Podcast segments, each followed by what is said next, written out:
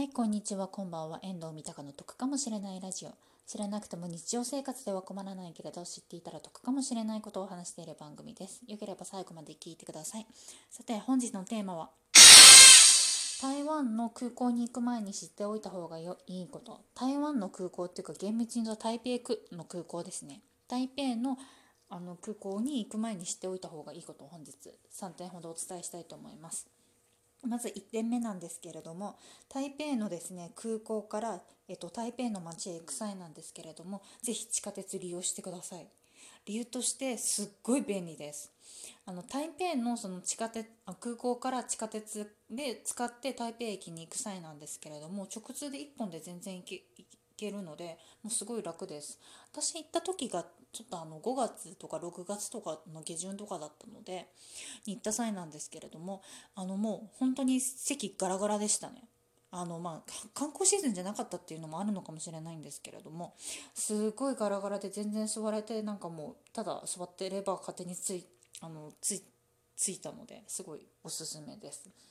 で台北駅に着いた際なんですけれど1点注意していただきたいのがあの地下その空港からその台北駅まで行く台北駅っていうのと街中を走っている台地下鉄の台北駅っていうのがまたちょっと離れてるんですね。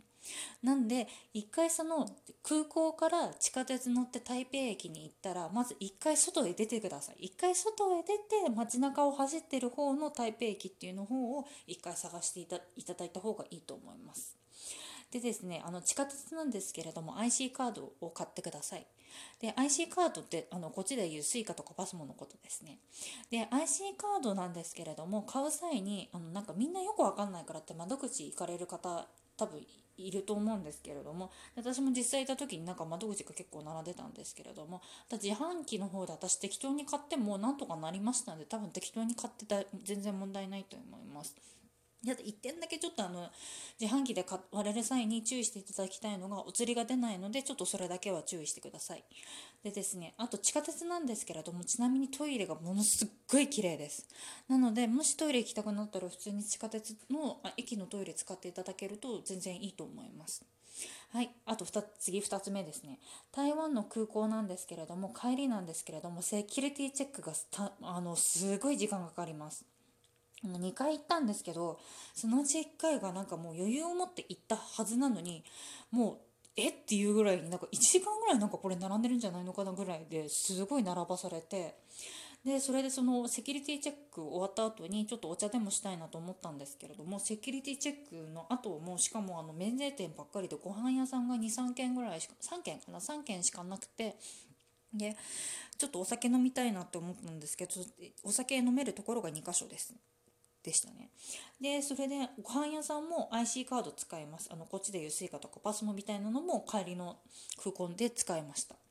で、最後3点目なんですけど、両替なんですけれども、両替編でもお伝えしたんですけれども、台湾の空港で両替するのはおすすめしません。理由としてはすっごい並ぶからです。確かに安いんですけれども、ものすごく並ぶので、あの、時間のロスっていうのがもう本当に嫌ですね。本当にせっかく旅行に行ってるのにそこのの